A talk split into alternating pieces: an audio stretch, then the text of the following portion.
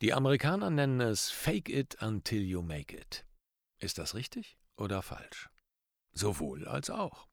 Wann es sich für dich lohnt, it zu faken bis zum Maken, das erfährst du hier bei Auftreten, Präsentieren, Überzeugen. Der Podcast von Profisprecher Thomas Friebe. Hallo, schön, dass du wieder zuhörst. Der Markus hat eine Frage mitgebracht. Hallo Markus. Ja, hallo zusammen. Genau, fake it until you make it. Das heißt im übertragenen Sinne, ich tue so, als ob ich sicher und souverän und überzeugend wäre und werde es dann auch irgendwie, obwohl ich es gar nicht bin. Wie geht das? Das ist so ein bisschen wie äh, dieses typische, was man ja oft Verkäufern nachsagt, die dir alles Mögliche verkaufen können. Sicheres Auftreten bei völliger Ahnungslosigkeit. Ähm, naja, das ist ja, das ist ein zweischneidiges Schwert. So. Es macht oft Sinn, fake it until you make it zu denken. Also es einfach zu tun, bis du es kannst, heißt es ja. Mhm. Nicht, nicht, nichts anderes. Ne? Fake it until you make it. Also mach es, fake es so oft, bis du es wirklich kannst. Bis es dir am Anfang vielleicht als Übung, dann aber in Fleisch und Blut übergegangen ist. Und wenn du etwas hast wie Sorge, dass andere äh, sehen könnten, dass du unsicher bist, dann tust du einfach so, als wärst du sicher. Und das sind, ist natürlich bestimmten Kriterien unterworfen. Wann ist eine Person sicher? Wenn sie einen starken, festen Stand hat und nicht mit die Beine über Kreuz hat, was man ja auch schon mal auf der Bühne sieht. Mhm. Oder wenn sie ja die Beine im Grunde genommen schulterbreit auf der Bühne stehen und nicht nach außen, nicht nach innen, so. Gerade Haltung, gerade Schulter, eine klare Stimme. Das ist ja auch oft etwas, was wir von vielen Klientinnen und Klienten kennen, die sagen, äh, dann stehe ich auf der Bühne und dann höre ich aber meine, meine Stimme, wie sie unsicher wird und dann werde ich unsicher und dann ist auch die ganze Körperhaltung, Körpersprache eine ganz andere sich vorher klar zu machen, nein, ich stehe auf der Bühne und ich habe eine starke Stimme und ich habe eine klare Stimme und ich stehe dort und schaue vielleicht über die Leute hinweg in die letzte Reihe, auch ein Blick ist nochmal ein Statussymbol sozusagen. Ich mache meine gesamte Körper ähm, Größe einfach nochmal offener. Also ich vergrößere also die Körperfläche, indem ich wie so ein, das ist jetzt ein bisschen übertrieben, aber neulich hat mir eine Kollegin gesagt, ja, warum schwitzen die Uran-Utans nicht unter den Achseln? Weil sie so viel Abstand haben und da Luft durchgehen kann. Ne? Also so diese abgestimmten Arme wie die äh, Türsteher, die so mit so breiten Armen da stehen. Na, so willst du natürlich nicht auf der Bühne stehen, aber insgesamt, um mal so ein Bild zu kreieren und in, ins Extrem zu gehen, das ist etwas, da steht dann jemand, der hat ein bisschen breiter die Arme und steht ein bisschen fester. Nehmen wir mal eine männliche Person, geht aber auch bei Frauen, ähm, in so einer Powerpose praktisch schon von Natur aus. Das strahlt natürlich eine gewisse Souveränität aus. Wenn diese Person dann auch nochmal mit klarer, fester Stimme spricht und vielleicht auch nochmal ein bisschen lauter als sonst, dann ist das natürlich eine natürliche oder vielleicht auch unnatürliche, aber eine Präsenz, die mhm. da mitgebracht wird. Und das ist ein Tipp für Menschen, die im Grunde genau ins Gegenteil schwenken, weil sie denken, ja, ich bin aber ver verunsichert und äh, ich bin halt nicht diejenige oder derjenige, der da so auf der Bühne großartig äh, steht. Die machen sich dann im Gegensatz wieder kleiner, weil ihre Gedanken, ihr Selbstbild, das, was wir schon besprochen haben, das sie wieder kleiner wirken lässt.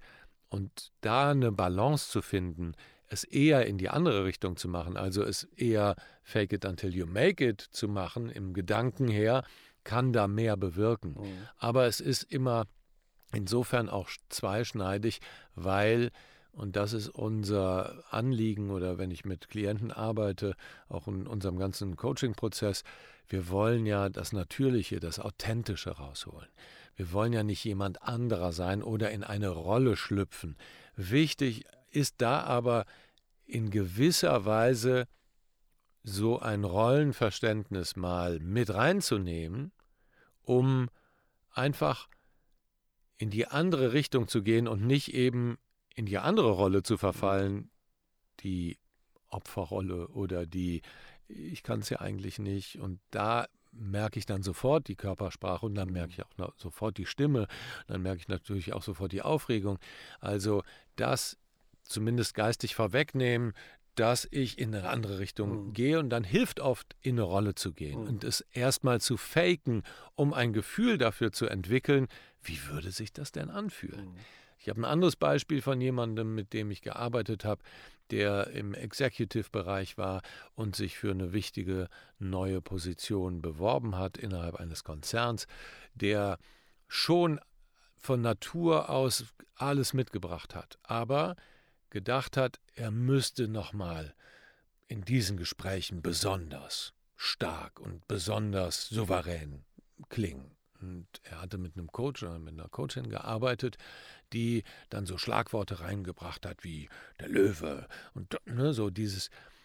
Und das Ergebnis war, dass er in einer Runde da eben ähm, als unnahbar und auch ein bisschen zu, wie hatten, hatten Sie es genannt, äh, nicht authentisch mhm. äh, rüberkam. Das war das Feedback. Weil das antrainiert war, ne? Ganz genau. Mhm. Und das ist eben das, wo es manchmal helfen kann, einfach so eine Rolle mal zu spielen und einfach mal drauf los äh, zu, zu denken und sich so darauf los zu fühlen auch mhm. einfach mal, um so ein, äh, mal so eine ganz, an, ein ganz anderes Gefühl zu kriegen. Da hilft zum Beispiel Impro, also Improvisationstheater. Schauspielern hilft Improvisationstheater oft sehr, weil das von bestimmten äh, Grundsätzen geprägt ist. Du darfst Fehler machen, du ne, bleibst flexibel, du lässt dich auf die Situation ein, du machst es nicht krampfhaft. So, also da, da gibt es so verschiedene Grundprinzipien für, die, für das Improvisationstheater, waren sicherlich nicht alle, aber so eine Richtung gibt dir dann eine Freiheit, mit der du auf einmal eine andere Seite von dir kennenlernst. Und da kann es durchaus helfen, einfach mal sowas zu machen, fake it until you make it. Ja, vor allen Dingen, weil ja auch viele von unseren Hörern und Hörerinnen nicht so routiniert sind, dass sie jetzt ständig jeden Tag oder alle paar mhm. Tage eine Präsentation haben. So für viele sind das ja relativ seltene Ereignisse, die alle paar Monate dann mal vorkommen. Und da fehlt einem natürlich ein bisschen die Routine auch. Und man kann auch nicht so viel ausprobieren, mhm. äh, weil das ja oftmals dann sehr theoretisch ist, vorher vom Spiegel zu Hause. Mhm. Äh, aber es fehlt halt die Möglichkeit, das dann auch wirklich anzuwenden. Und Natürlich fällt das jetzt in den Bereich Tipps und Tricks, aber es ist vielleicht wirklich ein Versuch wert, sich über diese wesentlichen Teile, das ist ja eigentlich eher so Körpersprache schon mhm. fast, ne, mhm. bewusst zu werden, was kann ich eben tun, um anders wahrgenommen zu werden. Und gerade mhm. wenn man die Tendenz hat, sich klein zu machen, leise zu machen und äh, sich gebeugt und ein bisschen zurückzunehmen. Gerade dann ist es vielleicht wirklich hilfreich, wie du schon sagst, es zu faken. Die Sicherheiten, die Souveränität zu faken mit einem festen Stand, mit beiden Beinen auf dem Boden, mit ein bisschen ne, schulterbreiter Abstand der äh, Füße auf dem Boden, gerade Körperhaltung äh, und dadurch wird die Stimme sowieso automatisch fester, oder? Mhm, genau, weil du eine andere Atmung hast und dann, wenn du das oft genug gemacht hast, geht es mehr in Fleisch und Blut oh. über und dann ist ne, von außen nach innen, sage ich ja immer, und von innen nach außen. Oh. Was wir im Coaching besonders machen, ist, sind die inneren Prozesse zu verändern. Oh. Denn dann wirkt es nach außen ganz natürlich. Dazu gehört auch so etwas wie Intention. Also habe ich eine klare Intention für meinen Vortrag, dann ist das etwas, eine, eine Kraft, eine Energie, die mich wirklich automatisch zieht. Oh. Wenn ich möchte, dass ich Menschen begeistere, dann kann ich, und ich habe die Intention einfach nur im Kopf, ich möchte begeistern. Dann ist alles, was ich vorher mit meinem Vortrag übe, geht in die Richtung Begeisterung. Manchmal reicht nur ein Wort, mhm. aber bleiben wir mal bei Begeisterung, dann ist es so, dass ich diese Vorstellung habe. Das heißt, meine Folien werden anders aussehen. Das, wie ich mich auf der Bühne gebe, wird anders sein, weil ich mit jedem Schritt, mit jeder Körperzelle begeistern will. Das heißt, ich gehe schon ganz anders auf die Bühne. Jemand, der begeistern will, der geht nicht Schritt für Schritt oh, wie Snoopy und schlufft nicht da hoch, sondern der, der springt, der nimmt zwei, ne, zwei Stufen und ist auf der Bühne, schnappt sich das Mikro, schaut in die Leute, lächelt, ist, ist froh, schaut sie an und hat dieses Begeisternde weil die Intention ist zu begeistern. Mhm. Und dann ist das auch etwas, was mich automatisch von innen nach außen da brauche ich gar nicht, da brauche ich keine großen Stimmübungen, da brauche ich kein dieses, jenes sondern die Körpersprache ist halt dann begeisternd, weil ich aus dem Inneren heraus, das ist so ein bisschen mein inneres Warum dann.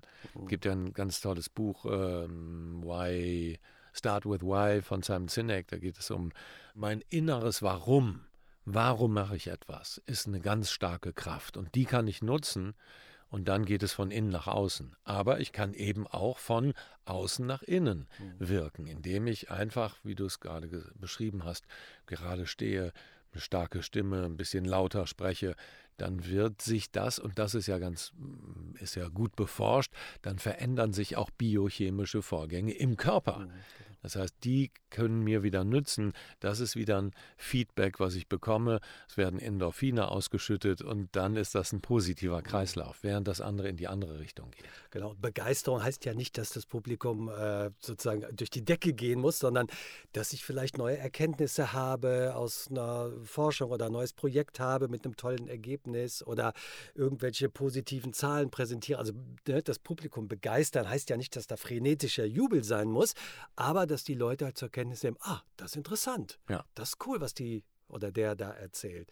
Das ist ja eigentlich unser Ziel, ne? dass wir die Leute interessieren wollen und davon eben überzeugen wollen, dass das was ist, was neu ist oder was sie vielleicht noch nicht wussten. Ähm, das reicht ja eigentlich schon aus, bis mhm. die Leute dann dabei sind. Und ähm, das ist eigentlich, glaube ich, das, was Begeisterung ausmacht, ne? dass man sagt, hey, das hat sich echt gelohnt, jetzt die halbe Stunde mir das anzuhören. Äh, das war interessant. Ja. Oder die zwölf Minuten oder 13, ne? Hier im Podcast. Mensch, das hast du richtig toll gemacht, Markus. Ja, das war interessant. Finde ja. ich auch.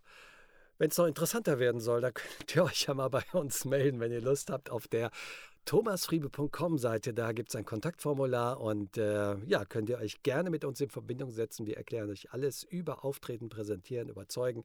Wenn da was dabei ist, meldet euch gerne. Ich freue mich. Alles Liebe, euer Thomas Friebe. Und auch alles Liebe von mir, von Markus Mondorf.